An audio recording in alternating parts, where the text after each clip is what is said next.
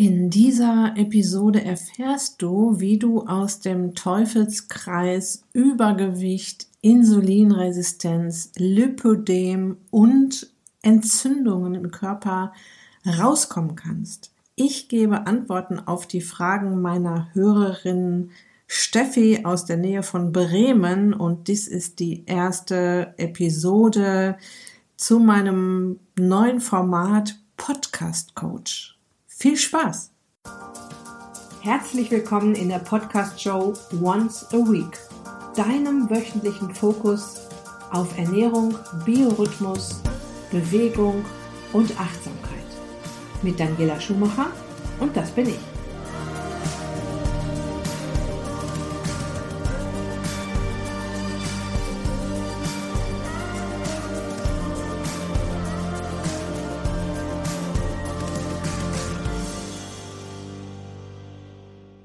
Ja, in der vorletzten Episode habe ich dir da draußen das Angebot gemacht, schreib mir dein aktuelles größtes Hindernis, deine Hürden, deine Fragen zum Thema Gesundheit und Abnehmen.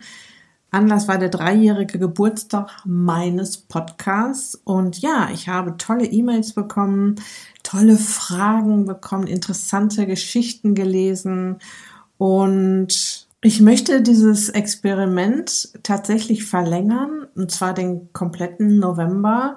Darfst du mir sehr gerne per E-Mail an info@daniela-schumacher.de auch deine momentanen Fragen, die dir auf der Seele brennen, an mich stellen und ich werde sie je nachdem, wie viel da jetzt auch kommt. Ich weiß jetzt nicht, ob ich alles beantworten kann, ähm, aber ich werde, wenn es zu viel werden sollte, auch versuchen, die Themen zu bündeln und dann so zu beantworten, dass jeder von euch hier auch zum Zuge kommt. Also nutzt die Gelegenheit. Es ist quasi ein kostenloses Coaching.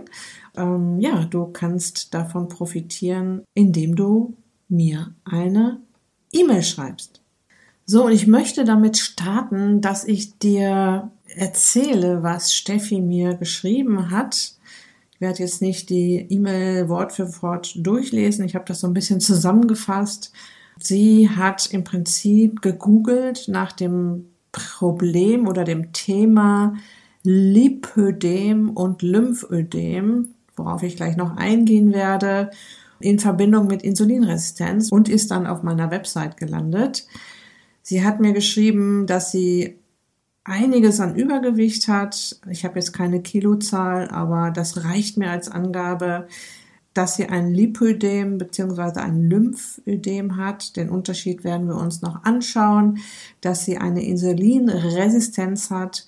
Das heißt, ihre Körperzellen reagieren nicht mehr auf das Hormon Insulin, dass sie eine Plantarfasziitis seit drei Jahren hat und ein Tennisarm auch länger als drei Jahre, also auch Entzündungen einmal unter dem Fuß und im Ellbogen. Sie hat mir erzählt, dass sie sich schon einige Folgen angehört hat meines Podcasts und zum Beispiel damit angefangen hat, Vitamin D und Omega-3 zu supplementieren, was natürlich eine super Idee ist. Vitamin D ist an unfassbar vielen Prozessen im Körper beteiligt und sorgt unter anderem tatsächlich auch für eine bessere Insulinsensitivität.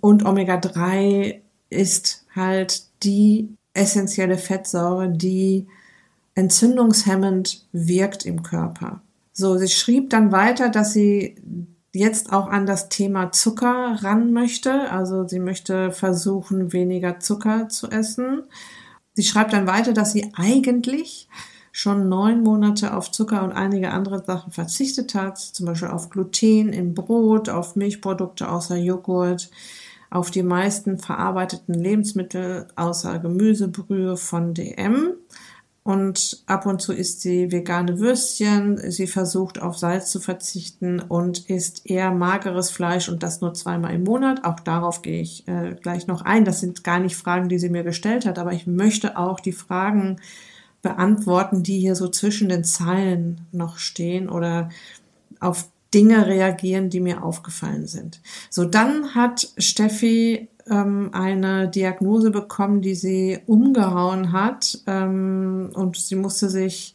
operieren lassen. Es war ein faustgroßer Tumor, der sich auf den letzten Metern, schreibt sie, doch noch als gutartig herausgestellt hat. Und ja, das fand sie so klasse und das hat sie so gefeiert, dass sie da mit ihrem Leben noch davongekommen ist und doch keinen äh, bösartigen Krebstumor in sich hatte, dass sie das drei Monate quasi gefeiert hat. Und äh, sie schreibt, ich habe ganz übel geschwächelt. Also sie ist zurückgefallen in alte Muster. Ähm, sie war so erleichtert, dass der Tumor äh, sie nicht umbringen wird. Und das hat sie leichtsinnig gemacht. Und sie schreibt, ich hatte das Gefühl, ich müsste mir nach Wochen der Angst erstmal richtig was gönnen und gönnen und gönnen und nochmal gönnen und hat dann kein Ende gefunden und ist in diesem Gönnen-Zustand geblieben. Dann hat sie sich auf meiner Seite umgeguckt und hat sich unter anderem die Zuckerwürfelliste runtergeladen. Die Zuckerwürfelliste kannst auch du dir kostenlos runterladen. Sie heißt ganz genau 88 Lebensmittel, die dir täglich die Figur versauen. Und äh, da habe ich die Lebensmittel, also da geht es auf gar keinen Fall nur um Süßigkeiten, ähm, aufgeführt, die extrem viel Raketenzucker enthalten. Und wenn du mir schon länger folgst, hier weißt du, was Raketenzucker ist.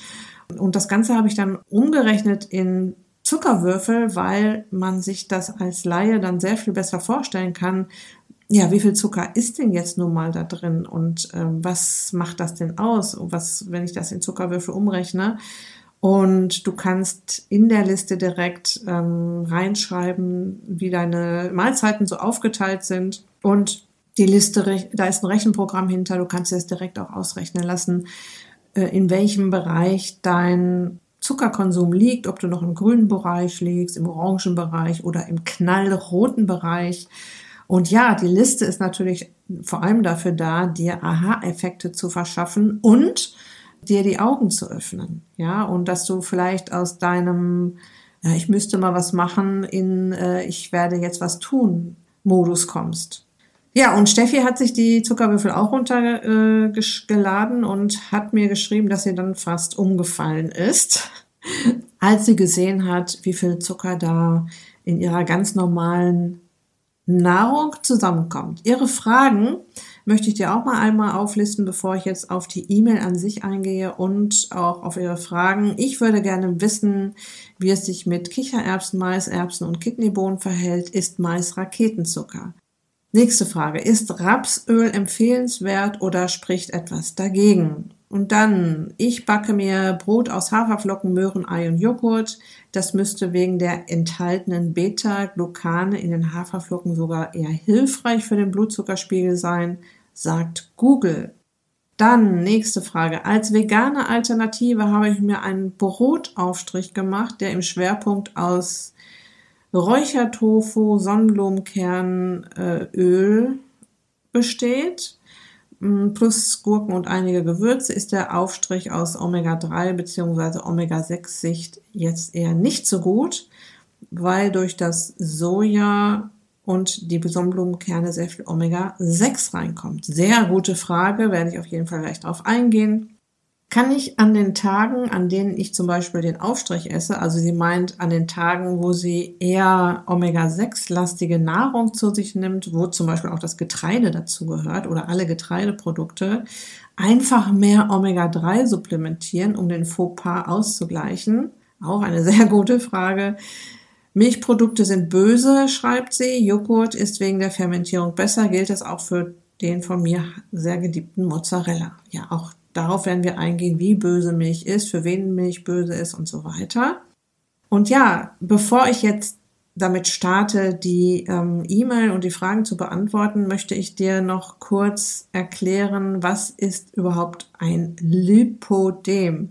Und dir sind vielleicht schon mal Frauen aufgefallen oder vielleicht bist du ja selbst betroffen, die ähm, zum Beispiel einen unfassbar äh, hohen Fettanteil an den Beinen haben, dass man schon so rein logisch denken könnte, ähm, das kann jetzt nicht nur vom Essen kommen. Und so genau ist das auch. Ähm, das sind Frauen, die an einer krankhaften Fettverteilungsstörung leiden. Und diese Fettverteilungsstörung ist noch gar nicht, was die Ursache betrifft, genau geklärt. Und sie tritt an den, an Hüften, am Po und beiden Beinen und oft an den Armen auf. Also man sieht dann auch manchmal Frauen, die sehr viel Fett an äh, Hüfte, Po und Bein haben, aber einen eher schlanken Oberkörper haben und dann auch noch mal äh, eventuell hohe Fettmassen an den Armen. Ja, und es gibt halt tatsächlich diese verschiedenen Verteilungsmuster dieses krankhaft vermehrten Fettgewebes.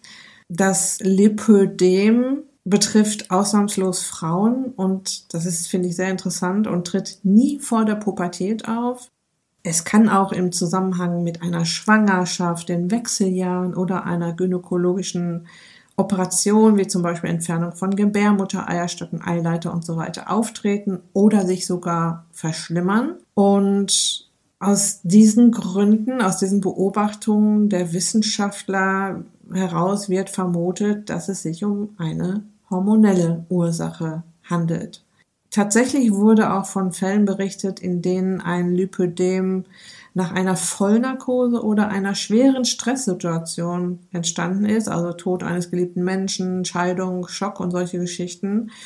Und dann wird leider von den Ärzten sehr schnell der sogenannte Kummerspeck in Anführungsstrichen diagnostiziert, nach dem Motto, die arme Frau hat sich das angefuttert, weil sie jetzt so einen Kummer hatte, aber auch diese Stresssituation haben den Wissenschaftlern zufolge schon das Lipodem oder diese Fettstoffwechselkrankheit ausgelöst.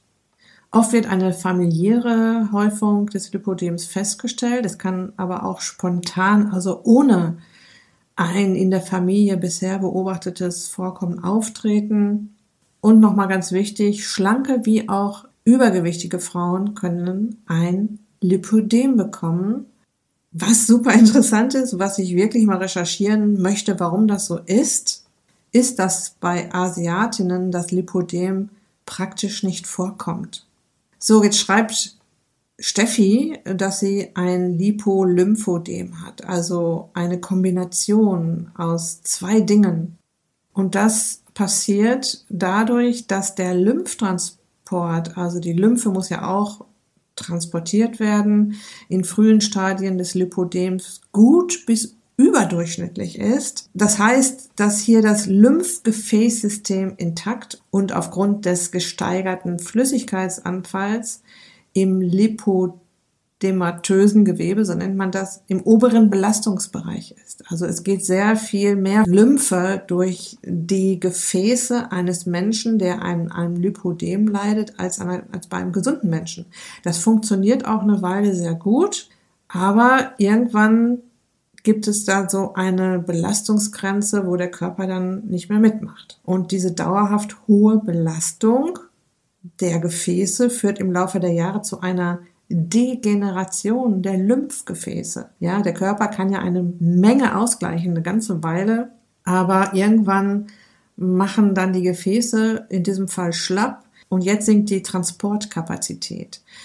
Und die im Gewebe anfallende Flüssigkeit kann dann nicht mehr ausreichend abtransportiert werden und es bilden sich jetzt eiweißreiche Flüssigkeitsansammlungen und das sich einlagernde Eiweiß führt über Entzündungen, die keine bakterielle Ursache haben, zu Verhärtung des Gewebes und krankhaften Veränderungen der Lymphgefäße. Ja, das sind ja alles Dinge, die der Körper nicht kennt, wo er nicht mit klarkommt und irgendwann reagiert er darauf. Schließlich entsteht dann daraus ein sogenanntes sekundäres Lymphodem. Und das nennt man dann Lipolymphödem. Ähm, Steffi hat ja geschrieben, dass sie auch insulinresistent ist, ein ordentlich Übergewicht hat und eine begleitende Adipositas, also die Fettsucht durch falsche Nahrung, kann das Ganze jetzt leider noch befeuern. Und man kann sich auch gut vorstellen, dass so ein Fuß jetzt erstmal über das Körpergewicht einiges mehr aushalten muss. Also diese ähm, Entzündung in der Fußsohle hat sicher auch was mit dem Gewicht zu tun, das auf dem Fuß lastet, aber auch mit der Nahrung, die sie eventuell isst, beziehungsweise mit der Nahrung, die sie nicht isst, nämlich die entzündungshemmende und gesunde Nahrung.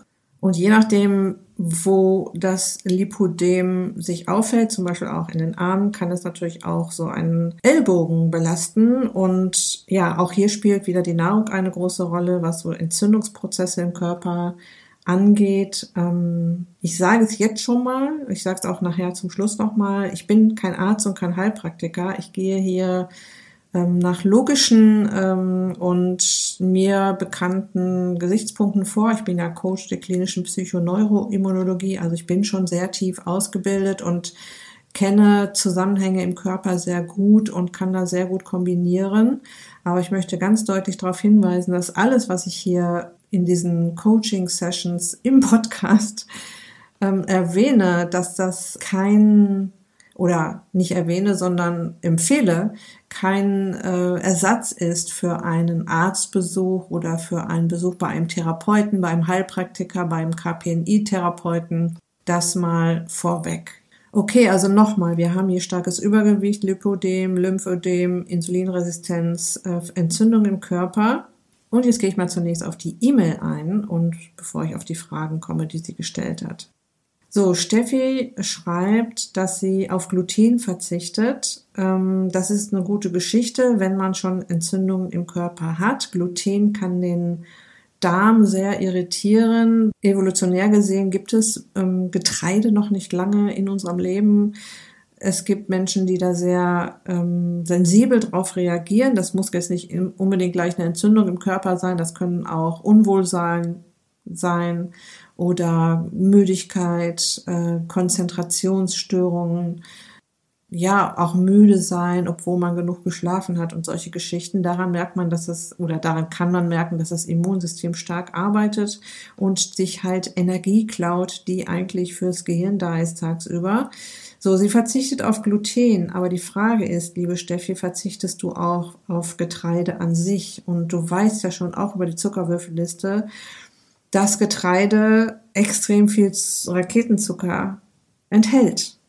Ja, also mein Tipp wäre jetzt mal zu schauen, welche Getreidegeschichten kannst du aus der Nahrung rausschmeißen, um von hohen Zuckermengen runterzukommen. Wenn du dir die Zuckerwürfelliste anschaust, siehst du, dass ähm, in Brötchen, Brot, Croissants und so weiter, dass es da jede Menge Raketenzucker drin gibt. Und das ist ja nun mal der Anteil in der Nahrung, der dir auch die Insulinresistenz beschert. Ja. Dann schreibst du Milchprodukte außer Joghurt. Ähm, bei Milchprodukten gibt es eher kein Zuckerproblem. Wissenschaftler sind sich nicht einig, warum, aber tatsächlich können Milchprodukte den Blutzuckerspiegel relativ äh, stark erhöhen. Also es ist, also ist, ich würde jetzt mal sagen, es ist nicht im roten Bereich, was den Raketenzucker betrifft, eher so im orangen bis hin zum grünen Bereich schon. Also es ist jetzt nicht so dramatisch. Also wir haben hier eher kein Zuckerproblem, sondern eher das Verträglichkeitsproblem. Auch hier Milch gibt es noch nicht lange in unserem Leben. Unsere Genetik lernt sehr, sehr langsam und ähm, es kann sein, dass ein Darm auch auf Milchprodukte reagiert und auch die Haut bei den Darm auch die Haut reagiert. Man kann das sehr schön beobachten, wenn man ein Hautproblem hat und die Milchprodukte rauslässt, dass dann auch ähm, die Haut gleich besser wird. Und das würde ich ganz einfach beobachten. Wie gut vertrage ich die Milchprodukte? Und es ist tatsächlich ein Unterschied, ob ich ein, äh, die pure Milch trinke oder ein fermentiertes Produkt esse, wie zum Beispiel Quark oder ein Kefir. Unverträglichkeiten können sich zeigen durch einen aufgeblähten Bauch zum Beispiel oder durch Durchfall. Und ganz wichtig, ist der Darm gesund, ist der Mensch gesund.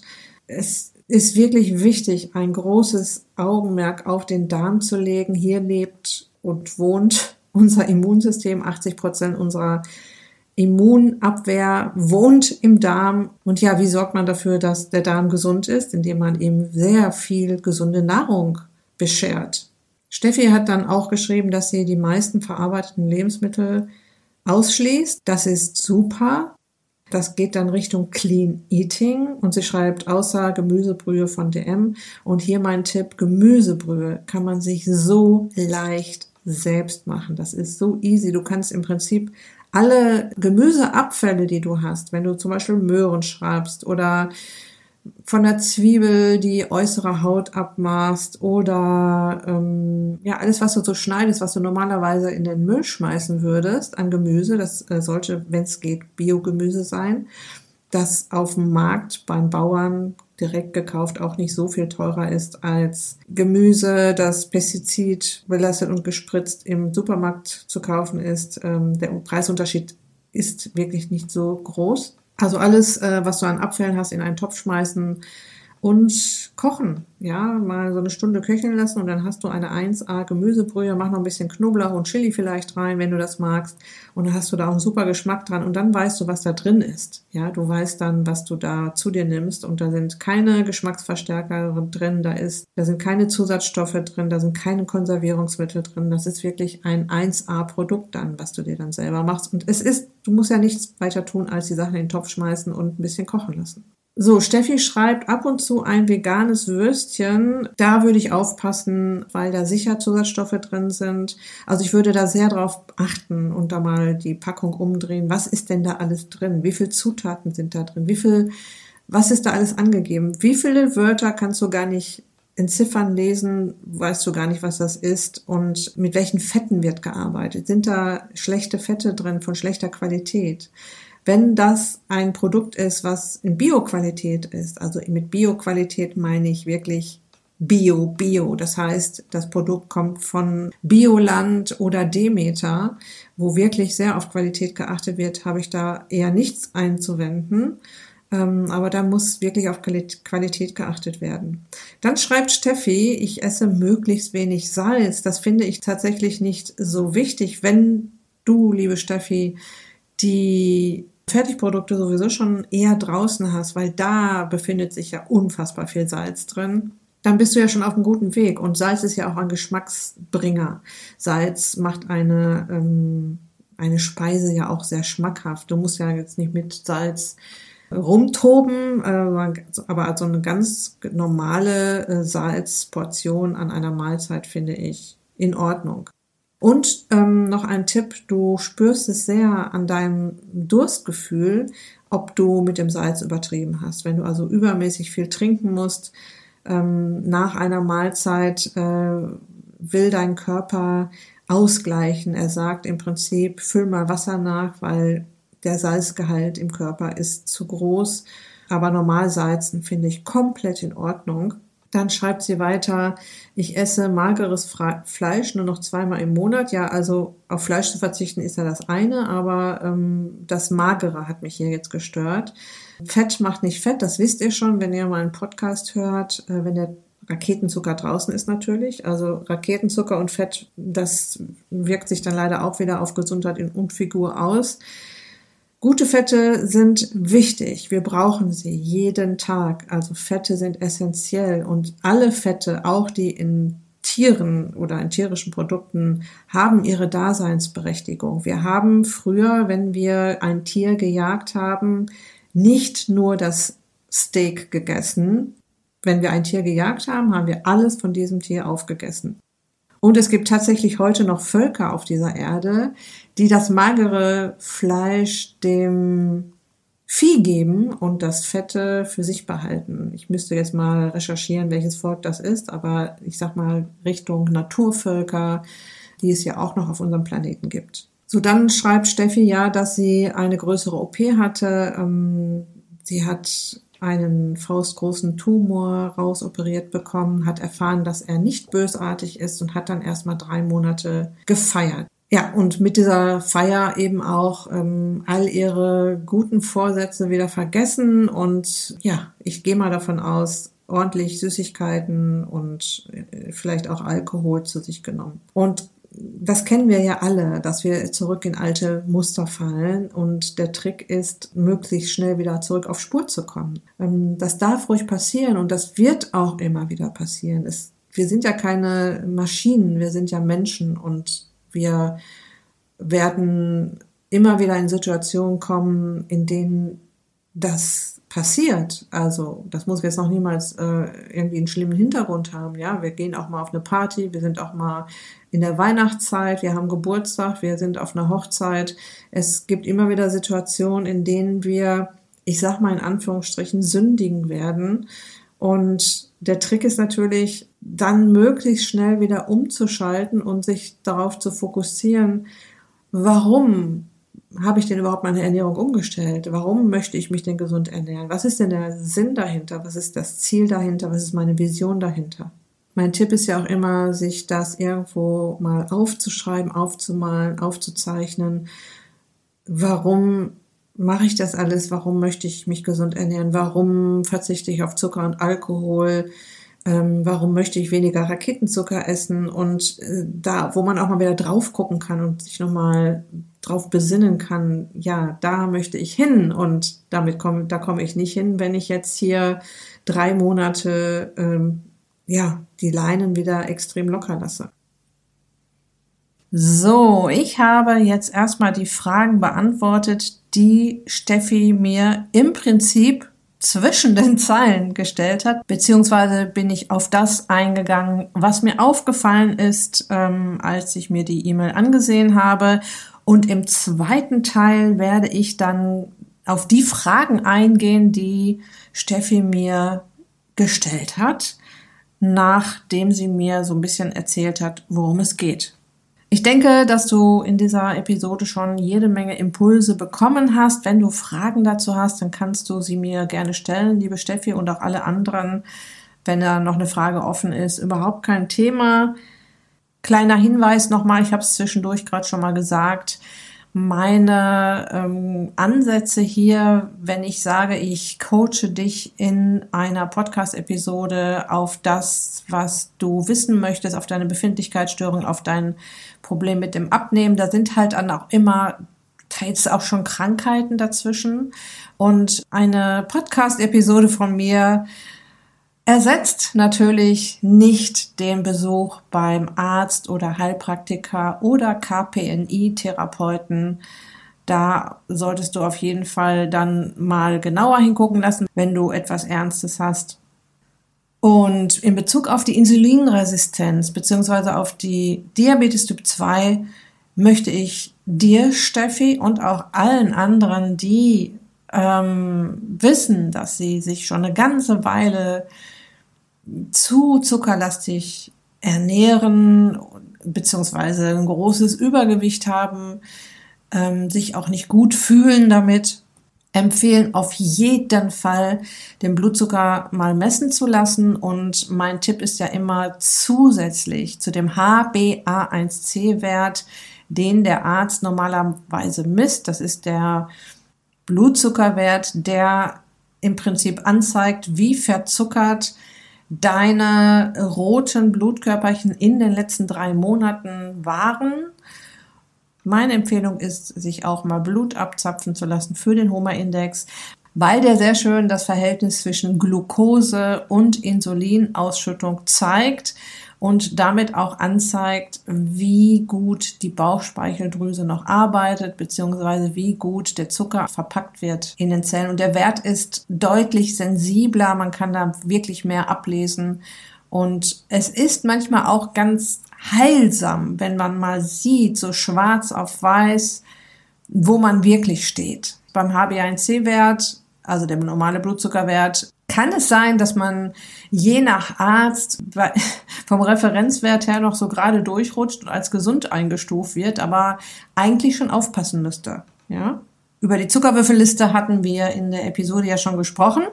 Und für dich, Steffi, und für alle anderen, die den Einkaufsguide noch nicht kennen, meinen Einkaufsguide, alles was schmeckt und beim Abnehmen hilft, kann ich euch sehr ans Herz legen. Ein wunderschön gestaltetes Workbook ausfüllbar am PC.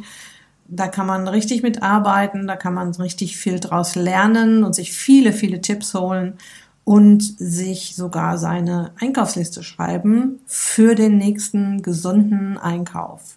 Du findest die Links zur Zuckerwürfelliste und auch zum Einkaufsguide in den Show Notes zu dieser Episode, im Beitrag zu dieser Episode oder du gehst einfach auf meine Website daniela-schumacher.de und gehst im Menü unter den Menüpunkt kostenlos und findest da auch den Einkaufsguide und die Zuckerwürfelliste.